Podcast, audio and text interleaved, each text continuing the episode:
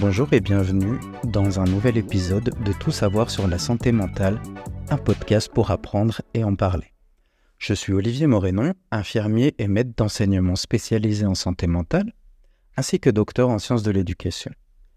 Aujourd'hui, nous plongeons dans le monde des troubles de l'adaptation, une catégorie de troubles anxieux qui mérite une attention particulière.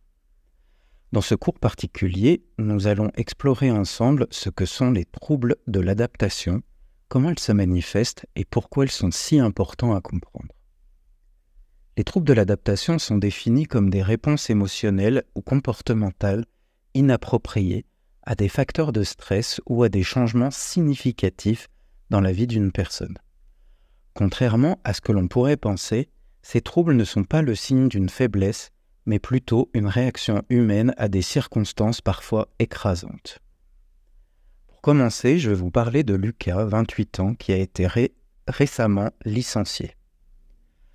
Après avoir perdu son emploi de manière inattendue, Lucas a eu du mal à s'adapter à sa nouvelle réalité. Il ressentait une tristesse profonde et une anxiété concernant son avenir au point de se retirer de ses activités sociales habituelles et de négliger ses passe-temps.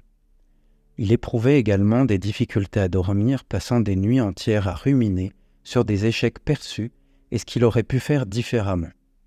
Malgré le soutien de sa famille, Lucas se sentait impuissant et doutait de sa capacité à surmonter cette épreuve, montrant des signes clairs de troubles de l'adaptation. Alors à partir de cette situation, vous allez essayer d'imaginer la définition des troubles de l'adaptation. Imaginez une période de stress intense comme la perte d'un emploi ou un deuil, ou même un déménagement. Lorsque la réaction émotionnelle ou comportementale dépasse ce qui serait normalement attendu et commence à impacter négativement le fonctionnement quotidien, nous sommes en présence d'un trouble de l'adaptation. Alors quels peuvent être les symptômes?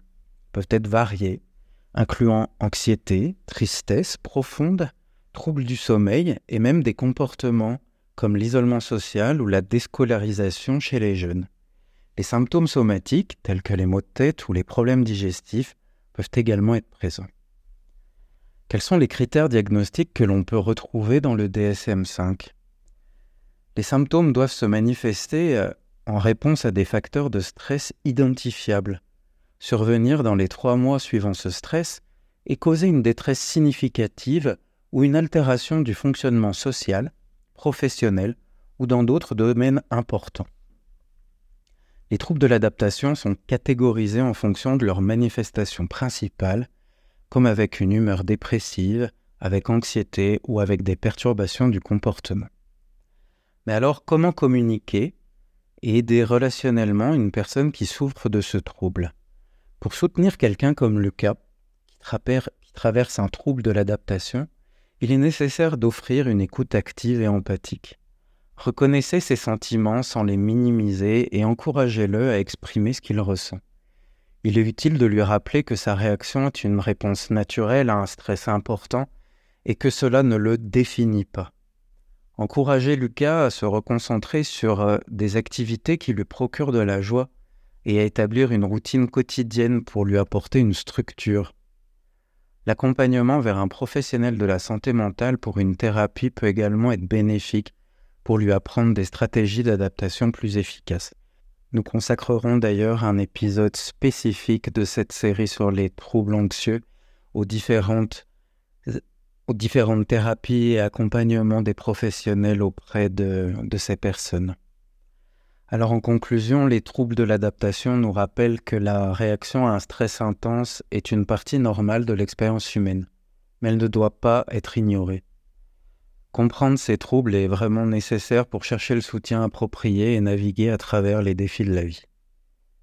Merci d'avoir écouté cet épisode de Tout savoir sur la santé mentale. C'était Olivier Morénon et j'espère que ce cours vous a donné un aperçu précieux sur les troubles de l'adaptation. Rejoignez-nous la prochaine fois alors que nous continuerons à explorer les troubles anxieux et leur traitement. Prenez soin de vous et à très bientôt.